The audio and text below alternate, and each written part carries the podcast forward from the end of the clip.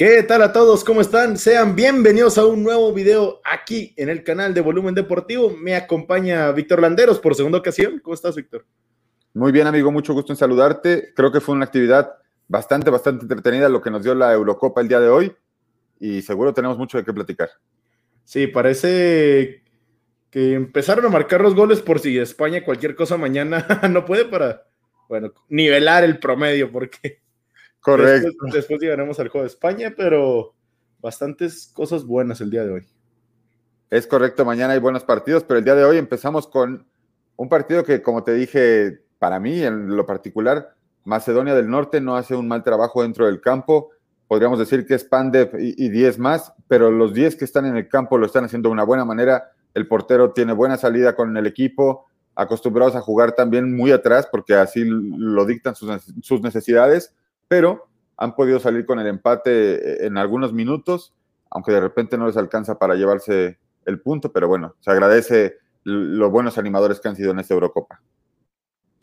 Sí, parece que Macedonia, diferente de otras selecciones que van en cero puntos, deja mejores sensaciones. El día de hoy tuvieron cinco remates al arco, realmente tuvieron sus ocasiones. Bueno, el gol que, si no me equivoco, fue de Alioski, que falla en el primer intento y después ya lo remata el penal. Es correcto. Y por parte de Ucrania, los goles fueron de Yarmolenko y el otro fue de, y perdónenme la pronunciación porque siempre decimos eso, Yaremchuk, jugadores que, que, dieron ahí la vuelta al minuto 34 y al minuto 29 fueron los goles. Y al minuto 57 parecía que Macedonia en el segundo tiempo podía entregar un poco más. No dejaron de buscar el arco rival, eh, pero lo hemos platicado anteriormente. No hay más que hacer con este tipo de selecciones cuando no tienen la capacidad futbolística o técnica para poder competir con selecciones mucho más armadas como lo es en este caso Ucrania. Sí, Ucrania, si no me equivoco, estaba escuchando que es apenas su segunda victoria en Eurocopas. Una que fue con, con Chevchenko como protagonista en el campo y ahora desde la área técnica. Decir que la curiosidad, Ucrania vuelve a marcar los goles en un lapso pequeño de tiempo. El partido fue en el 75 y 79, y en este ya nos decías 29 y 34. Y los mismos, y los mismos en el mismo orden. Yarmolenko y después Yaremchuk o Yaremchuk. Yaremchuk, es correcto. Y la verdad es que, bueno, evidentemente fue un partido que vistió, al menos para poder abrir esta jornada, porque después, ¿qué partido se vino, amigo? ¿Qué partido fue, fue el segundo del día? El que seguramente será el mejor partido en lo que llevamos. No quiero asegurar que va a ser el mejor en lo que sea. Esperemos y no, porque nos encantaría ver a alguien intentar superar esto. Pero el partido de Dinamarca contra Bélgica, increíble lo platicamos en la mañana, minuto dos, nadie lo imaginó, que Poulsen se pudiera meter entre la tabla de los goleadores en los primeros minutos y más contra Bélgica. Eh, creíamos que Dinamarca no iba a entregar tanto en el terreno de juego y empezó muy bien, lo empezaron haciendo muy bien, tuvieron un primer tiempo súper destacado, opacaron totalmente a la, a la, selección de Bélgica, ni Lukaku, ni ninguno de los jugadores que estuvo hoy, Hazard, ya luego entra Eden, que cambia un poquito las cosas, el panorama, pero sí fue un partido creo que muy, muy bueno, eh, en, más en la segunda mitad, donde Bélgica saca todo ese poderío que tiene y que tiene que demostrarlo para poder estar en la fase final de este torneo, si es que así quiere eh, demostrar que puede competir en el próximo Mundial de Qatar. Sí, es que, bueno, hablando un poco de lo que fue el primer tiempo, Dinamarca comenzó muy propositivo, comenzó presionando enfrente. Y lo que debo decir es que me encanta que el Euro sea en tantas series, en tantas sedes, porque ver a toda la gente en la casa de los daneses en Copenhague, fue impresionante. Me encantó todo ese aspecto, la, la grada totalmente roja y blanca. Luego en, el minuto 10 que se hizo esta especie de, de aplauso, el minuto de aplausos para Christian Eriksen, fue increíble y, y luego el partido está acompañando, porque en ese minuto pues ya lo estaba ganando Dinamarca 1-0 y decía un 10, también el marcador, por decirlo de una forma. Y el gol viene Pierre-Emil Hoiberg, una recuperación. Está jugando muy adelantado el hombre del Tottenham, diferente a lo que podemos ver con los Spurs. Hace una buena asistencia para Paulsen y se venía la noche para Bélgica porque no aparecía, no respondía. Tanto así que entre todo el partido Dinamarca tuvo 21 tiros. Pero cuando tienes un equipo como Bélgica, ¿qué lo dices? Un equipo de lo más alto que hay en el mundo. Cuando tienes el lujo de decir, bueno, contra Dinamarca, creo que vamos a poderle dar descanso a De Bruyne. Ah, espérate, no, mejor sí mételo. Y entra enchufadísimo. Bien lo dijiste, cayó la noche, pero de repente en el segundo tiempo tuvieron que hacer que, el sol saliera a brillar. Y ahí es cuando dijeron, hagamos mano de Kevin De Bruyne. Y entró e hizo un partidazo. En la primera jugada interviene, con, haciendo el pase ahí para Torgan Hazard. A diferencia de su hermano Eden, Torgan tiene mucho más regularidad, al menos él ha estado jugando en selección y en su club de manera muy constante, no, tiene, no sufre de lesiones por tensión, pero por ahí sale el sol para Bélgica a través de, del pelirrojo o abrillantado Kevin De Bruyne, ¿no? Que por eso lo identificas en la cancha. Está en rubio, que, que se nota de, de, unas, en dónde está en el parado en el campo, y entra con una idea magnífica de juego, hace las cosas magníficamente porque siempre ha sido un jugador muy completo. Creo que inclusive es muy infravalorado para lo que de verdad debería de, de corresponder un jugador de esa envergadura. Está en un club que, quizás no ha podido ser de los importantes de Europa, pero él se está haciendo importante en Europa con su selección, porque también es un poder importantísimo ofensivamente lo que tiene Bélgica. Ya lo decía, entra por ahí y hace una jugada con Torgan Hazard, quien, quien termina rematando al arco. Y para el segundo gol, pues quién mejor que él, que a pase del hermano de Torgan, Eden Hazard, lo ve perfectamente cómo va entrando por ahí a tres cuartos de, cancha, casi entrando al área grande saca un zapatazo de izquierda y mete un trayazo impecable para hacer un golazo y con eso llevarse los tres puntos para Bélgica. Un partido de verdad que creo que estuvo buenísimo, aunque la realidad es, no sé qué tanto le puede alcanzar a Bélgica defensivamente en esta euro. Sí, quiero meter un poco más en ese segundo gol porque es asombroso. Le tiran el pelotazo a Lukaku y Lukaku no puede rematar, no tiene el ángulo. Y uno piensa, esta joya está muerta. Lukaku de alguna manera se da la vuelta sigue buscando el espacio, sigue buscando el espacio. El comentarista, recuerdo, estaba diciendo cosas como, a ver si logra sacar el saque de esquina o al menos conseguir algo. Se dio la vuelta, se sacó a dos jugadores de manera increíble, deja el balón, si no me fue para Tielemans. Tielemans va con Hazard, Hazard para Hazard, y después el pasa de Bruyne y el remate increíble. Es de los mejores goles que he visto. Y uf, asombroso. Y en el mismo primer gol, también es que fue un golazo porque De Bruyne, De Bruyne es de estos jugadores que saben cómo está todo en la cancha. Va por el balón y se siente presionado, sabe que, que tiene un hombre atrás.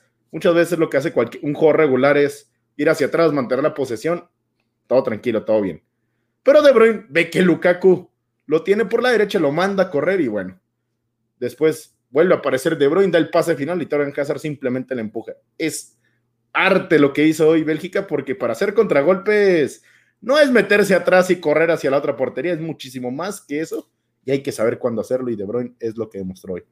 Es correcto, creo que Bélgica ofensivamente tiene mucho poderío, sin embargo, no dejo de pensar que no les alcanzará para poder pelear en las fases finales por el tema defensivo. Es un tema que les cuesta y que evidentemente se va a desgastar el equipo conforme vayan pasando los partidos y los defensas son muy veteranos, por ahí dos, dos, dos muy grandes veteranos o que, ya no son tan jóvenes para poder estar en este tipo de torneos. Y bueno, creo que no hay mucho en la banca en defensiva para poder hacer cambios.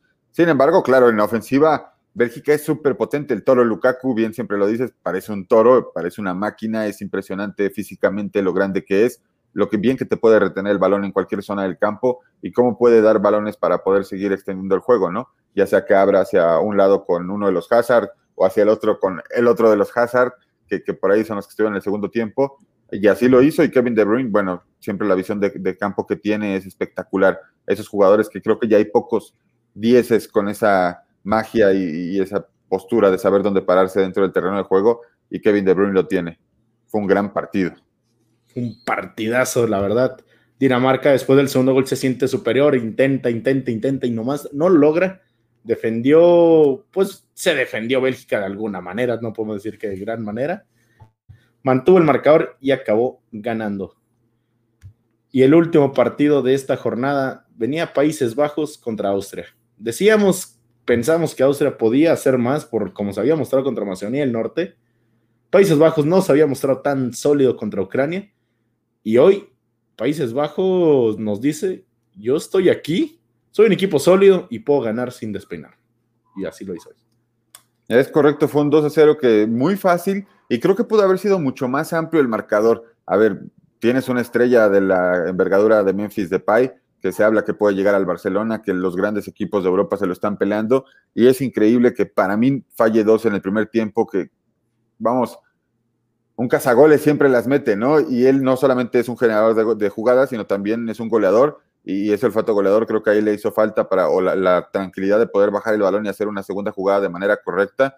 Pero un jugador de la envergadura de, este jugador como lo es Memphis Depay, creo que deja mucho que desear, a pesar de que hace el primer gol al minuto 11 por el conducto de penal, eh, veía la transmisión y decían que, que, un gran partido, híjole, para mí deja mucho que desear porque es un jugador que tiene que dar mucho más, puede entregar hasta dos o tres goles por partido, si es que quiere meterse entre los mejores del mundo o al menos lo han vendido últimamente como uno de los jugadores más importantes de, de la élite mundial y creo que le hace falta mucho camino a comparación de otros jugadores que, bueno, si se muestra en el marcador, lo hacen no solamente una vez de penal, sino dos, como lo hace Cristiano Ronaldo, o otros jugadores que por ahí, Lukaku, que sabe que es de los top e importantes a nivel mundial en este momento y no deja de hacerse presente en el marcador. Por ahí otro que no le fue muy bien en esta, bueno, en la segunda, en la primera jornada fue a Lewandowski, pero seguramente en esta segunda jornada lo veremos presente en el marcador, yo así lo creo, y creo que Depay debería tener un mejor rendimiento para poder ser llamado el siguiente referente del Barcelona o el jugador que esté llamado a, tener una conexión por ahí con Messi y ahora con Agüero,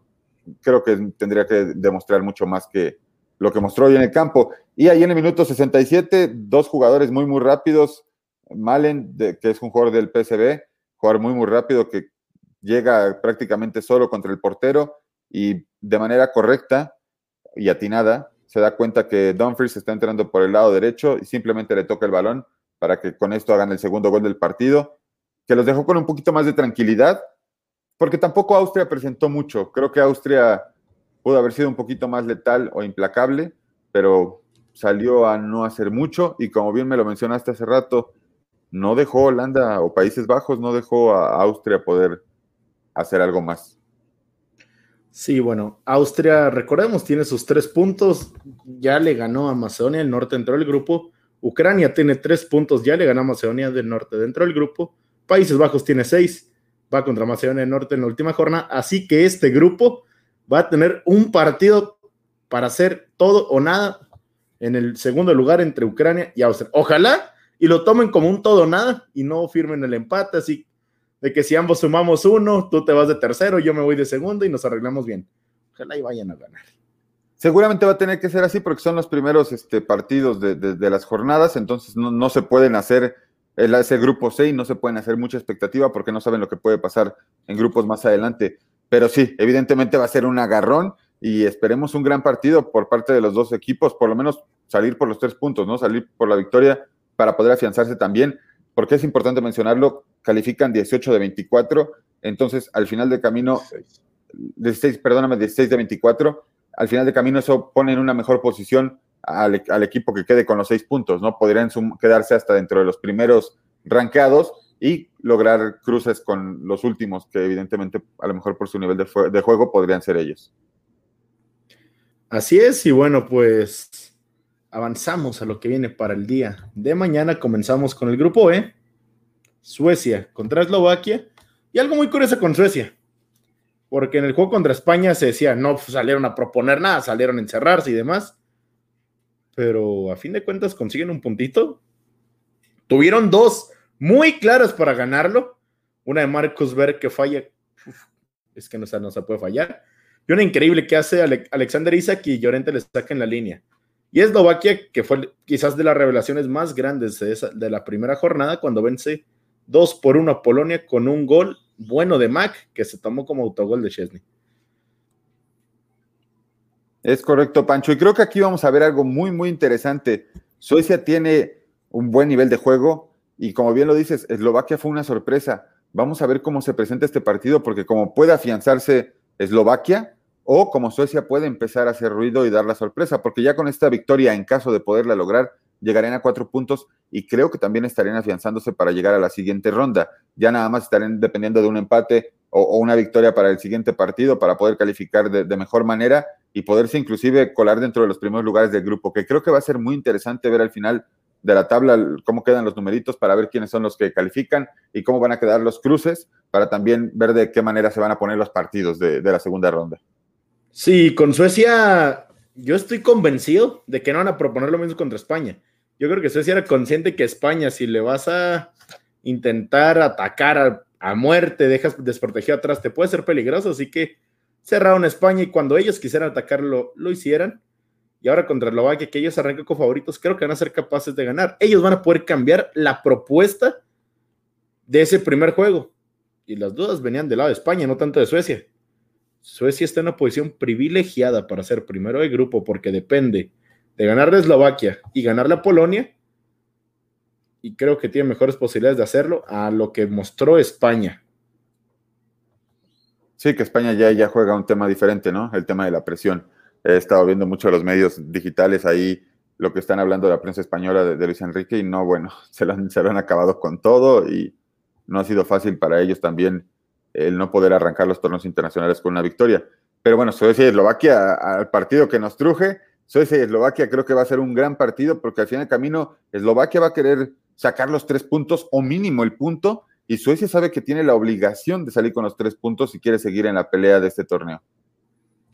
Sí, porque luego ya te quedas con un punto y tienes que ir contra Polonia, que bueno, habrá perdido contra Eslovaquia, pero no es una selección fácil. En teoría, el rival a modo de este grupo es Eslovaquia. Y bueno, si quieres cometer el primero de grupo, que tienes posibilidades serias de serlo, tienes que ganar este partido. En el papel así lo era. E, era el rival débil de grupo, Hoy se vuelve más complicado porque ya tiene sus primeras tres unidades, Polonia, España y, Suecia. Híjole, no sé qué tanto podamos hablar del grupo de la muerte, pero para mí este grupo se va a poner calientito.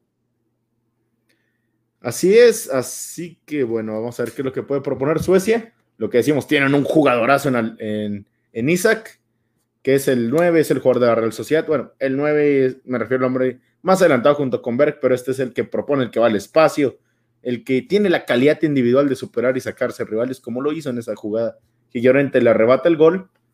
Suecia, a mí me da muy buena espina de cara a los siguientes dos partidos y creo que podrían terminar como primero de grupo. A ver qué tal se pone. El siguiente partido del día de mañana, el horario de las 11, centro de Ciudad de México, es Croacia contra República Checa de República Checa, ¿qué podemos decir? Hicieron un partido espléndido contra Escocia, lo defendieron bien, atacaron mejor. Patrick Chick metió un golazo, el segundo, el primer gol no fue, no fue malo, fue un buen gol de cabeza, el segundo probablemente el gol de la Euro. Y Croacia, un equipo que se vio muy seco contra Inglaterra. Se vio muy seco, sin embargo, con el potencial que tiene Inglaterra, tampoco creo que haya sido un mal resultado. Veamos qué tal se presentan ahora contra República Checa. Tienen jugadores ya con mucha experiencia y que creo que deberían de demostrar en este partido por qué están en los clubes que han estado, por qué han pasado por los mundiales que han pasado y todo el crecimiento que hemos visto en jugadores como Modric, como Rakitic, como Perisic.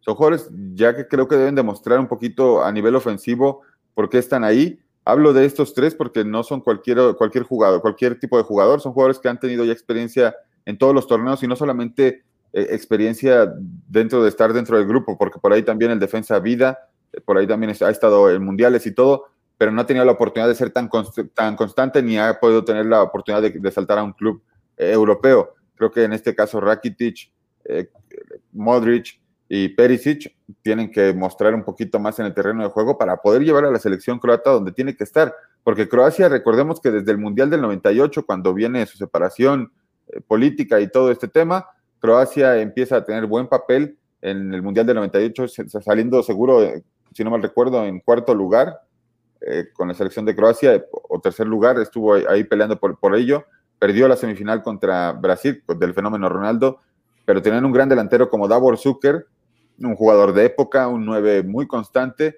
y de repente empezaron a generar algunos otro tipo de, otro tipo de jugadores mucho más técnicamente buenos con la bola, como Modric, como Rakitic y el mismo Perisic, que son jugadores que tienen que mostrar, insisto, algo más contra República Checa, que sí, fue sorpresa, lo hizo muy bien, creo que para mí no deja de ser eso, una sorpresa. Y es muy temprano para hablar de un caballo negro, pero si alguien podría ser un caballo negro, porque siempre lo ha sido, y en, Eurocopas pasadas podría ser República Checa. Del lado de Croacia, debo decir que le surge demasiado el recambio Mario Mandzukic. Creo que es una selección que tiene jugadores interesantes, ya lo dices, con muy buena calidad. Ahora está el Mateo Kovacic, está el mismo Brozovic en el Inter, está Luka Modric y por las bandas pues está Perisic, que bueno, cuántas cosas buenas no ha hecho este señor. Le pega igual con ambas piernas, le pega de gran manera. Y de la otra banda está Ante que es un jugador como una proyección. Es un jugador que parece bastante bueno. No es un 9 y creo que su mejor función lo hace pegado a una de las bandas y ahí luego no tienes quien las meta. Porque la verdad, cuando Croacia tenga a alguien en el área como lo hacía Mario Mandzukic, van a poder ser la selección que llegó a la, a la final de la Copa del Mundo anterior. Pero con las dudas que bien su 9, que no tienen el hombre referencia, creo la van a pasar todavía peor de lo que lo hicieron contra Inglaterra. No creo que contra República Checa, pero en rondas más avanzadas. Y República Checa, bueno, los goles cayeron, no defendieron bien, pero Baklich es un arquerazo. Y pudieron haber inclusive marcado alguna otra ante Escocia. Decir que Escocia es un, era un rival a modo para República Checa que con sus centrales altos y fuertes no permitieron las llegadas, no permitieron que los centros de Escocia fueran peligrosos. Creo que Croacia va a tener que ingeniárselas para vencer a República Checa porque no es un rival fácil. Es correcto, lo hemos platicado. República Checa defensivamente es fuerte, ofensivamente salió muy sorprendente, tampoco esperábamos que fuera tan contundente. Fueron genialidades e individualidades, pero esto de repente se necesita en este tipo de torneos que son tan cortos. Debes de tener una buena tarde o un buen momento, como ayer lo vimos con el jugador italiano, se, me fue el nombre, el, el goleador de ayer, Locatelli, es un jugador que seguramente ya Juventus debe estar preguntando por él, Milan y varios clubes deben de estar interesados en este tipo de jugadores. ¿Por qué? Porque son jugadores que llaman la atención que en un torneo tan relámpago lo hagan bien. Ahora, claro, Escocia fue un rival a modo contra República Checa, pero Croacia debe de hacer un recambio, como bien lo dices, en, el tema generacional. Milan que evidentemente lo hace, lo hace bien, pero que está más acostumbrado a pegarse a las bandas porque no es un nueve nato. Por ahí también luego lo quieren utilizar en el Milan de recambio de con Zlatan y jugadores así, pero no creo que lo haga tan bien como nueve porque está muy acostumbrado a salir por las bandas. Así es, pero bueno, veamos si la selección de Croacia al fin aparece porque con Inglaterra no apareció, se dio, se dio por perdida. Veamos si contra República Checa, porque Croacia en este grupo era la obligada, era la obligada a darle competencia a Inglaterra bueno, tampoco no es que Inglaterra los haya pulverizado, pero simplemente no apareció Croacia en gran parte del partido. Un momento donde quizás Croacia se llegó a sentir superior, pero entre poco y nada. Es correcto. Y bueno, el partido para cerrar la jornada del día de mañana, Inglaterra contra Escocia. Este es el partido estelar. ¿Mandé? Cantado. Uf, es que la historia que tienen estos dos rivales si no me equivoco, son las primeras dos selecciones que se enfrentan entre ellas. Antes, el primera, la primer, los primeros partidos entre selecciones, esto es antes de la Copa América, antes creo que incluso de 1900, se enfrentaba Inglaterra, se enfrentaba Escocia, se enfrentaba Irlanda del Norte, se enfrentaba Gales en un torneo de cuatro selecciones que pertenecían al Reino Unido. Muchísima historia. Teníamos demasiado sin ver a Escocia en una Europa League, en una Eurocopa, Así que, bueno, ¿cuántos recuerdos? Es por eso que es hasta ahora. Quizás no tanto por el presente futbolístico de Escocia, sino por lo que representa el jugar contra Inglaterra. Sí, lo que representa históricamente para ellos jugar este partido. Este partido será el número 115 entre ellos. Es un partido ya con mucha, mucha historia, como bien lo acabas de decir. Este será el número 100 en competencias europeas o competitivas. Por ahí revisando el dato, esto quiere decir que son partidos oficiales. Entonces, mañana es el partido número 100 eh, oficial entre estas dos escuadras. Y bien lo acabas de decir, hay mucho, mucho que representa en la historia entre Escocia e Inglaterra, los dos eh, cuadros que están dentro del Reino Unido, sin embargo, cada uno tiene su dependencia y cada uno tiene su, vida tanto social, geográfica y política, como en el caso de Inglaterra, Londres, y en el caso de Escocia, que también ha entregado muy buenos jugadores para la Premiership, que es una liga muy, muy competitiva, y también ha entregado muy buenos jugadores para la Liga Premier, es una liga que, aunque no escuchamos mucho de repente acá en México, por ahí tuvimos jugadores que se llegaron a, ir a esta liga eh, escocesa. Varios, quizás no todos han tenido la oportunidad de afianzarse. Creo que muy pocos han podido aguantar también por el tipo de cultura que tienen por allá y todo, pero evidentemente es un encuentro que va a dejar mucho, mucho y va a sacar muchas chispas, no solamente por, por el juego que es en sí. Juraría que Inglaterra lo va a ganar mañana y de manera fácil y sencilla, pero seguro Escocia no va a permitir que así sea. Van a dejar el alma en la cancha. Y para, pues, el último juego que tuvieron oficial, si no me equivoco, es un 2 a 2 en 2017. Escocia se motiva en esta clase de escenarios. Inglaterra también lo mismo, porque si hay historia para Escocia, hay historia para Inglaterra en esta rivalidad. Pero cuando Inglaterra es la obligada a ganar, Escocia es la obligada a crecerse, es la obligada a, dar ese extra en el campo. Y bueno, con la selección de Inglaterra, quizás en algún otro video fui muy crítico con Gareth Southgate porque Calvin Phillips estaba haciendo rol de 10. Se espera que mañana juegue al fin Jack Grealish, este grandísimo jugador. Vamos a ver si termina haciéndolo porque me encantaría verlo. Y del lado de Escocia, pues las figuras ya las conocemos. Pues Andrew Robertson, el lateral izquierdo de el Liverpool. Aquí es todo. Aquí es medio izquierdo, lateral izquierdo, extremo izquierdo, contención, centrocampista. El juego pasa demasiado por él y es él el obligado. Y quizás también por ahí pecó un poco Escocia contra República Checa, porque Robertson estuvo fino, falló algunas y a fin de cuentas no pudieron marcar. Es correcto, ellos basan más su juego en el conjunto, tratando de poner ahí a Robertson normalmente en el medio campo para que pueda servir de enlace para hacer un buen pase con los delanteros o cuando se tiene que acomodar en la parte defensiva como lateral, evidentemente como lo hace en su club en Europa. Pero sí, Robertson creo que es lo único rescatable de esta selección. Aunque no lo hicieron mal en un principio contra República Checa, creo que tienen mucho más que entregar. Eh, evidentemente mañana va a ser un partido donde va a haber roce, donde no se van a dejar meter un gol a como dé lugar, van a tratar de mantener su arco en cero. Se ve difícil porque lo acabas de repasar con Inglaterra. Híjole, Jadon Sancho, ¿cuántos jugadores no podemos ver en Inglaterra que, quisiéramos ver a los 11 en el terreno de juego, pero no pueden estar todos porque no todos están en la misma, o todos están en la misma posición, o de repente no podemos empatar allá dos jugadores, pero hay jugadores con muy, muy buen nivel para esta selección que están jóvenes y que creo que aún tienen mucho por entregar. Este es su primer torneo internacional, inclusive es la selección con menos nivel de edad. No sé si por ahí habías escuchado el dato, pero es la selección con menos nivel de edad.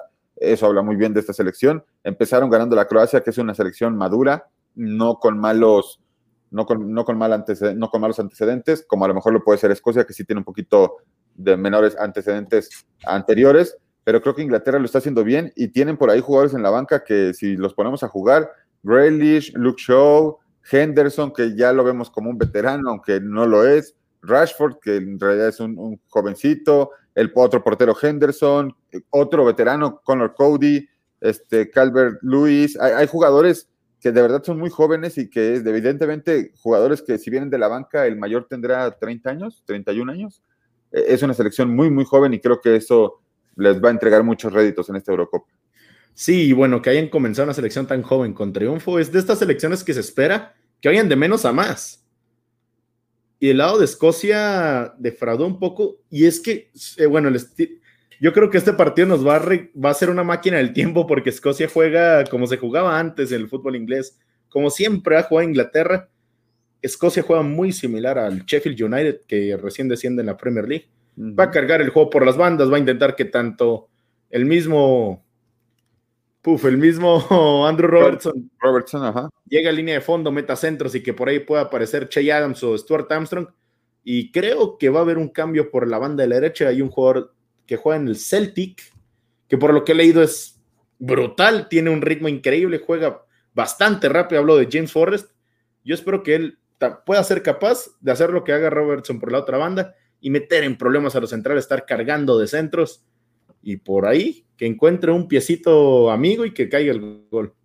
Es correcto, Pancho. Forrest, que entró en, el partido anterior, fue un recambio. Igual por ahí vimos a jugadores que no sé por qué no están en el 11 titular, como Fraser, que para mí es un jugador que debería estar mm. jugando. Eh, Adams, el jugador que, Che Adams, jugador que ahí lo hace también en Premier League y lo hace muy, muy bien. Creo que es de los jugadores que deberían de estar dentro del 11 inicial. Veamos qué cambios manejan para mañana, porque yo creo que estos jugadores sí podrían, o como bien lo dices, tendrían que estar ya dentro del terreno de juego. Forrest, Fraser y el caso de Che Adams. Son jugadores que seguramente podrían ser un buen recambio para esta selección de Escocia. Y como bien lo dices, va a ser un partido que se va a jugar en las bandas. Veremos a los porteros direccionando a los jugadores y diciéndoles párense de este lado porque aquí les voy a mandar el balón o párense de este lado porque del lado izquierdo les mandaré el balón. Eh, acostumbrados al fútbol europeo, así se juega normalmente en Europa o en la Premier League o en la, en la Premiership en todas las ligas que, derivan de la Premier League. Eh, evidentemente el, fútbol les gusta que sea así que sea muy estructurado muy táctico en todo momento. El balón siempre debe de estar en, el área rival. Lo hacen de una manera muy estructurada, por así decirlo. No hay chispazos como si lo vemos en el fútbol español o en otras ligas. Esto hará que el partido sea un partido rocoso y un partido trepidante en todo momento. Van a estar chocando todo el tiempo en el aire. Vamos a ver seguramente algún sangrado por ahí. Lo, podría, lo podría asegurar. No, es, es que yo estaba pensando lo mismo. Es que por las bandas va a ser todo velocidad. Pero es que el centro siento que entre McTominay, John McGinn, el hombre de Aston Villa, si no me equivoco, y el mismo, es, es que hasta tiene un centrocampista que se llama McGregor, el hombre del Celtic. Él va a estar repartiendo, repartiendo golpes ahí con Declan Rice y con el mismo Calvin Phillips. Esto va a ser un partido alucinante.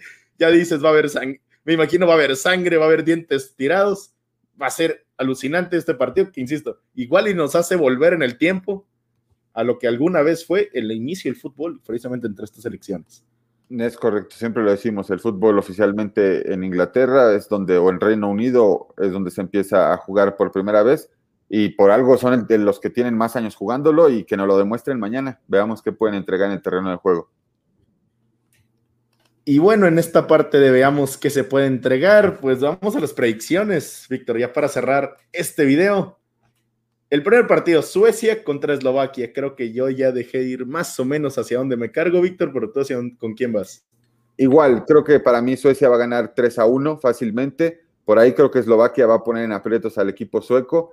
Y me podría, podría asegurar prácticamente que todos los goles serán a balón parado. Selecciones que les gusta este tipo de. yo estaba pensando en la misma, pero con menos goles. Yo estaba pensando un 2 a 0 y todos los goles o de cabeza o balón parado el único que puede romper esto de goles a balón parado es Alexander Isaac. De ahí en fuera, o es de cabeza de, Marcus Berg, o es cualquier otro jugador que miden más de 1,80 y rematan bien.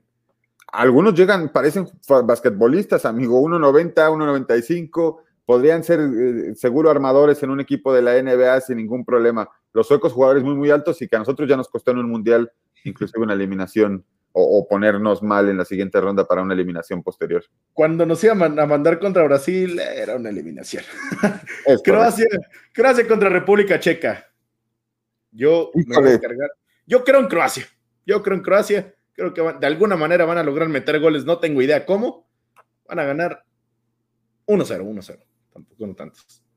Para mí va a ser un empate. Y me voy a ir con un poquito más de goles. Creo que por ahí se van a ir un 2 2 evidentemente Croacia con la obligación de tener que salir por el resultado, y República Checa, que es un club, o más bien una selección, que pocas veces la ponemos entre las primeras de, Europa, pero sabe jugar este tipo de torneos, insisto, es un buen animador en las Eurocopas y ya tiene los primeros tres puntos, y creo que esto les podría ayudar para afianzarse, para entrar a la siguiente ronda ya con cuatro puntos, estamos hablando de algo un poquito, un terreno más, más sensible creo que será un 2 a 2 entre Croacia y República Checa.